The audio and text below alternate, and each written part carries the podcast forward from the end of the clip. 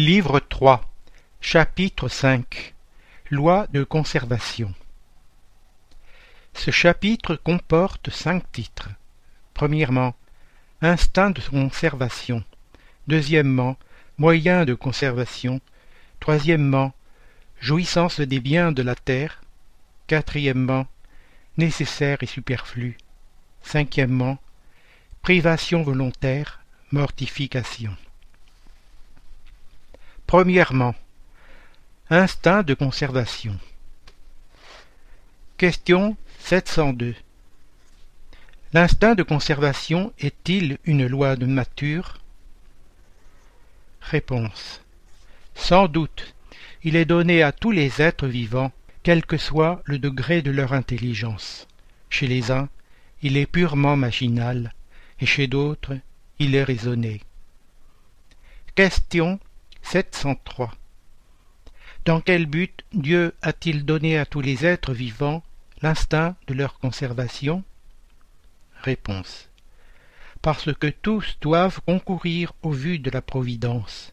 C'est pour cela que Dieu leur a donné le besoin de vivre. Et puis la vie est nécessaire au perfectionnement des êtres ils le sentent instinctivement sans s'en rendre compte. Deuxièmement, moyens de conservation. Question 704. Dieu, en donnant à l'homme le besoin de vivre, lui en a-t-il toujours fourni les moyens? Réponse. Oui, et s'il ne les trouve pas, c'est qu'il ne les comprend pas. Dieu n'a pu donner à l'homme le besoin de vivre sans lui en donner les moyens. C'est pourquoi il fait produire à la terre de quoi fournir le nécessaire à tous ses habitants, car le nécessaire seul est utile, le superflu ne l'est jamais. Question 705. Pourquoi la terre ne produit-elle pas toujours assez pour fournir le nécessaire à l'homme? Réponse c'est que l'homme la néglige, l'ingrat. C'est pourtant une excellente mère. Souvent aussi, il accuse la nature de ce qui est le fait de son impéritie et de son imprévoyance. La terre produirait toujours le nécessaire si l'homme savait s'en contenter. Si elle ne suffit pas à tous les besoins, c'est que l'homme emploie au superflu ce qui pourrait être donné au nécessaire. Vois l'arabe au désert. Il trouve toujours à vivre parce qu'il ne se crée pas des besoins factices. Mais quand la moitié des produits gaspillés pour satisfaire des fantaisies, l'homme doit-il s'étonner de ne rien trouver le lendemain? Et a-t-il raison de se plaindre d'être dépourvu quand vient le temps de la disette? En vérité, je vous le dis, ce n'est pas la nature qui est imprévoyante, c'est l'homme qui ne sait pas se régler. Question 706 Les biens de la terre ne doivent-ils s'entendre que des produits du sol? Réponse Le sol est la source première d'où découlent toutes les autres ressources, car en définitive, ces ressources ne sont qu'une transformation des produits du sol. C'est pourquoi il faut entendre par les biens de la terre tout ce dont l'homme peut jouir ici-bas. Question 707 Les moyens d'existence font souvent défaut à certains individus, même au milieu de l'abondance qui les entoure. À qui doivent-ils s'en prendre? Réponse à l'égoïsme des hommes, qui ne font pas toujours ce qu'ils doivent, ensuite, et le plus souvent, à eux-mêmes. Cherchez et vous trouverez. Ces paroles ne veulent point dire qu'il suffit de regarder à terre pour trouver ce qu'on désire, mais qu'il faut le chercher avec ardeur et persévérance, et non avec mollesse, sans se laisser décourager par les obstacles, qui bien souvent ne sont que des moyens de mettre à l'épreuve votre constance, votre patience et votre fermeté. Commentaire si la civilisation multiplie les besoins, elle multiplie aussi les sources du travail et les moyens de vivre. Mais il faut convenir que sous ce rapport, il lui reste encore beaucoup à faire. Quand elle aura accompli son œuvre, personne ne devra pouvoir dire qu'il manque du nécessaire si ce n'est par sa faute. Le malheur prend beaucoup, et qu'ils s'engagent dans une voie qui n'est pas celle que la nature leur a tracée. C'est alors que l'intelligence pour réussir leur fait défaut. Il y a place pour tout le monde au soleil, mais c'est à la condition d'y prendre la sienne et non celle des autres. La nature ne saurait être responsable des vices de l'organisation sociale et des suites de l'ambition et de l'amour-propre. Il faudrait être aveugle, cependant, pour ne pas reconnaître le progrès qui s'est accompli sur ce rapport chez les peuples les plus avancés. Grâce aux louables efforts que la philanthropie et la science réunies ne cessent de faire pour l'amélioration de l'état matériel des hommes, et malgré l'accroissement incessant des populations, l'insuffisance de la production est atténuée, en grande partie du moins, et les années les plus calamiteuses n'ont rien de comparable à ce qu'elles étaient naguère. L'hygiène publique, cet élément si essentiel de la force et de la santé, inconnu de nos pères, est l'objet d'une sollicitude éclairée. L'infortune et la souffrance trouvent des lieux de refuge. Partout, la science est mise à contribution pour accroître le bien-être. Est-ce à dire que l'on ait atteint la perfection? Oh, certes non. Mais ce qui s'est fait donne la mesure de ce qui peut se faire avec la persévérance, si l'homme est assez sage pour chercher son bonheur dans les choses positives et sérieuses, et non dans des utopies qui le reculent au lieu de l'avancée. Question 708 N'y a-t-il pas des positions où les moyens d'existence ne dépendent nullement de la volonté de l'homme, et où la privation du nécessaire le plus impérieux est une conséquence de la force des choses? Réponse. C'est une épreuve souvent cruelle qu'il doit subir, et à laquelle il savait qu'il serait exposé. Son mérite est dans la soumission à la volonté de Dieu, si son intelligence ne lui fournit aucun moyen de se tirer d'embarras. Si la mort doit l'atteindre, il doit s'y résoudre sans murmure, en pensant que l'heure de la véritable délivrance est arrivée et que le désespoir du dernier moment peut lui faire perdre le fruit de sa résignation. Question 709 Celui qui, dans certaines positions critiques, se sont trouvés réduits à sacrifier leurs semblables pour s'en repaître, ont-ils commis un crime? Et s'il y a crime, est-il atténué par le besoin de vivre que leur donne l'instinct de conservation? Réponse. J'ai déjà répondu en disant qu'il y a plus de mérite à subir toutes les épreuves de la vie avec courage et abnégation. Il y a homicide et crime de lèse nature, faute qui doit être doublement punie. Question 710 Dans les mondes où l'organisation est plus épurée, les êtres vivants ont-ils besoin d'alimentation? Réponse Oui, mais leurs aliments sont en rapport avec leur nature. Ces aliments ne seraient point assez substantiels pour vos estomacs grossiers. De même, ils ne pourraient digérer les vôtres. Troisièmement, jouissance des biens terrestres. Question 711. L'usage des biens de la terre est-il un droit pour tous les hommes? Réponse. Ce droit est la conséquence de la nécessité de vivre. Dieu ne peut avoir imposé un devoir sans avoir donné le moyen de le remplir. Question 712. Dans quel but Dieu a-t-il attaché un attrait aux jouissances des biens matériels? Réponse. c'est pour exciter l'homme à l'accomplissement de sa mission et aussi pour l'éprouver par la tentation. Autre question. Quel est le but de cette tentation? Réponse. Développer sa raison, qui doit le préserver des excès. Commentaire. Si l'homme n'eût été excité à l'usage des biens de la terre qu'en vue de l'utilité, son indifférence eût pu compromettre l'harmonie de l'univers. Dieu lui a donné l'attrait du plaisir qui le sollicite à l'accomplissement des vues de la providence.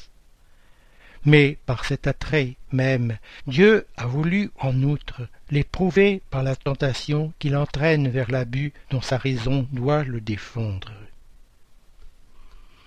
Question 713 Les jouissances ont-elles des bornes tracées par la nature?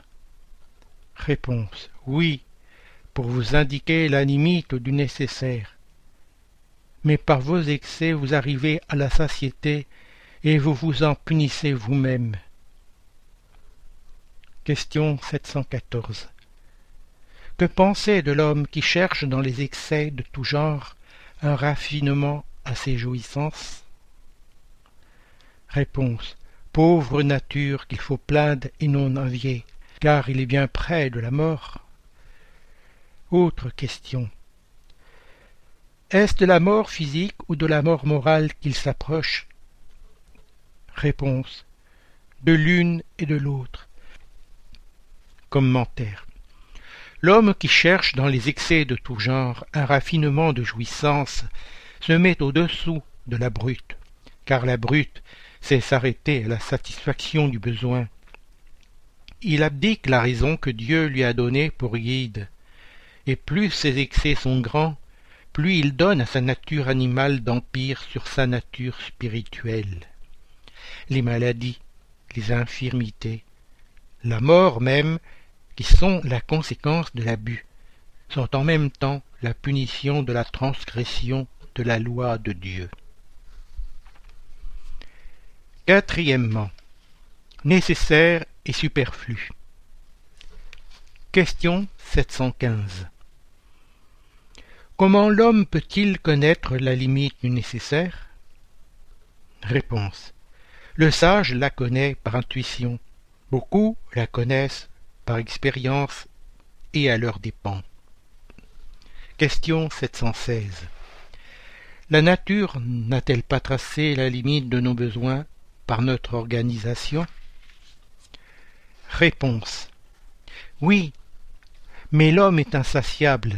La nature a tracé la limite de ses besoins par son organisation, mais les vices ont altéré sa constitution et créé pour lui des besoins qui ne sont pas les besoins réels. Question 717. Que penser de ce qui accapare les biens de la terre pour se procurer le superflu au préjudice de ceux qui manquent du nécessaire? Réponse. Ils méconnaissent la loi de Dieu et auront à répondre des privations qu'ils auront fait endurer. Commentaire. La limite du nécessaire et du superflu n'a rien d'absolu.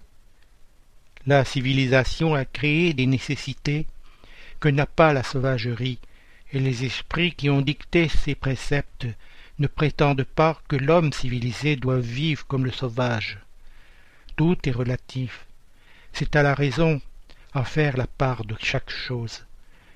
La civilisation développe le sens moral et en même temps le sentiment de charité que portent les hommes à se prêter un mutuel appui. Ceux qui vivent aux dépens des privations des autres exploitent les bienfaits de la civilisation à leur profit. Ils n'ont de la civilisation que le vernis, comme il y a des gens qui n'ont de la religion que le masque. Cinquièmement, privation volontaire, mortification. Question 718. La loi de conservation oblige-t-elle à pourvoir aux besoins du corps? Réponse oui, sans la force et la santé, le travail est impossible. Question 719. L'homme est-il blâmable de rechercher le bien-être? Réponse. Le bien-être est un désir naturel. Dieu ne défend que l'abus, parce que l'abus est contraire à la conservation. Il ne fait point d'un crime de rechercher le bien-être, si ce bien-être n'est acquis aux dépens de personne, et s'il ne doit affaiblir ni vos forces morales, ni vos forces physiques. Question 720 les privations volontaires en vue d'une expiation également volontaire ont-elles un mérite aux yeux de Dieu? Réponse. Faites le bien aux autres et vous mériterez davantage. Autre question. Y a-t-il des privations volontaires qui soient méritoires? Réponse. Oui, la privation des jouissances inutiles, parce qu'elle détache l'homme de la matière et élève son âme. Ce qui est méritoire, c'est de résister à la tentation qui sollicite aux excès ou à la jouissance des choses inutiles. C'est de retrancher de son nécessaire pour donner à ceux qui n'en ont pas assez. Si la privation n'est qu'un vain simulacre, c'est une dérision. Question 721 La vie de mortification ascétique a été pratiquée de toute antiquité et chez différents peuples. Est-elle méritoire à un point de vue quelconque? Demandez-vous à qui elle sert, et vous aurez la réponse. Si elle ne sert qu'à celui qui la pratique et l'empêche de faire le bien, c'est de l'égoïsme, quel que soit le prétexte dont on la colore. Se priver et travailler pour les autres, c'est la vraie mortification selon la charité chrétienne. Question 722 L'abstention de certains aliments prescrite chez divers peuples est-elle fondée en raison? Réponse Tout ce dont l'homme peut se nourrir sans préjudice pour sa santé est permis.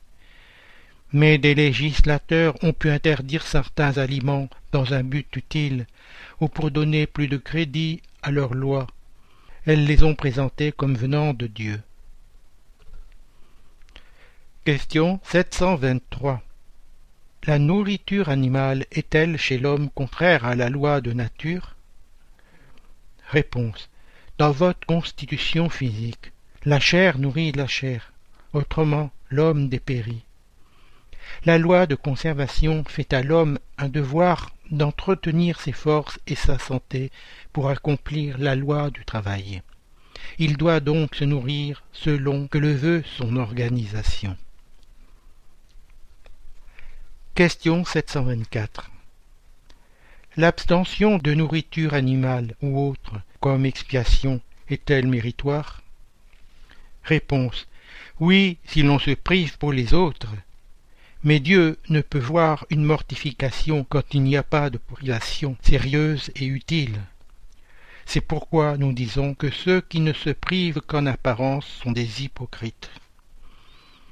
Question 725 que penser des mutilations opérées sur le corps de l'homme ou des animaux? Réponse. À quoi bon une pareille question? Demandez-vous donc encore une fois si une chose est utile. Ce qui est inutile ne peut être agréable à Dieu, ce qui est nuisible lui est toujours désagréable. Car, sachez-le bien, Dieu n'est sensible qu'aux sentiments qui élèvent l'âme vers lui. C'est en pratiquant sa loi que vous pourrez secouer votre matière terrestre et non en la violant. Question 726. Si les souffrances de ce monde nous élèvent par la manière dont on les supporte, est-on élevé par celles que l'on se crée volontairement? Réponse. Les seules souffrances qui élèvent sont les souffrances naturelles, parce qu'elles viennent de Dieu. Les souffrances volontaires ne servent à rien quand elles ne font rien pour le bien d'autrui. Crois-tu que ceux qui abrègent leur vie dans des rigueurs surhumaines, comme le font les bonzes, les fakirs ou certains fanatiques de plusieurs sectes, avancent dans leur voie? Que ne travaillent-ils plutôt au bien de leurs semblables? Qu'ils vêtent l'indigent, qu'ils consolent celui qui pleure, qu'ils travaillent pour celui qui est infirme, qu'ils endurent des privations pour le soulagement des malheureux, alors leur vie sera utile et agréable à Dieu. Lorsque dans les souffrances volontaires que l'on endure, on n'a en vue que soi, c'est de l'égoïsme. Lorsqu'on souffre pour les autres, c'est de la charité. Tels sont les préceptes du Christ. Question 727. Si l'on ne doit pas se créer des souffrances volontaires, qui ne sont d'aucune utilité pour autrui, doit-on chercher à se préserver de celles qu'on prévoit ou qui nous menacent? Réponse. L'instinct de conservation a été donné à tous les êtres contre les dangers et les souffrances. Fustigez votre esprit et non votre corps. Mortifiez votre orgueil. Étouffez votre égoïsme semblable à un serpent qui vous ronge le cœur, et vous ferez plus pour votre avancement que par des rigueurs qui ne sont plus de ce siècle.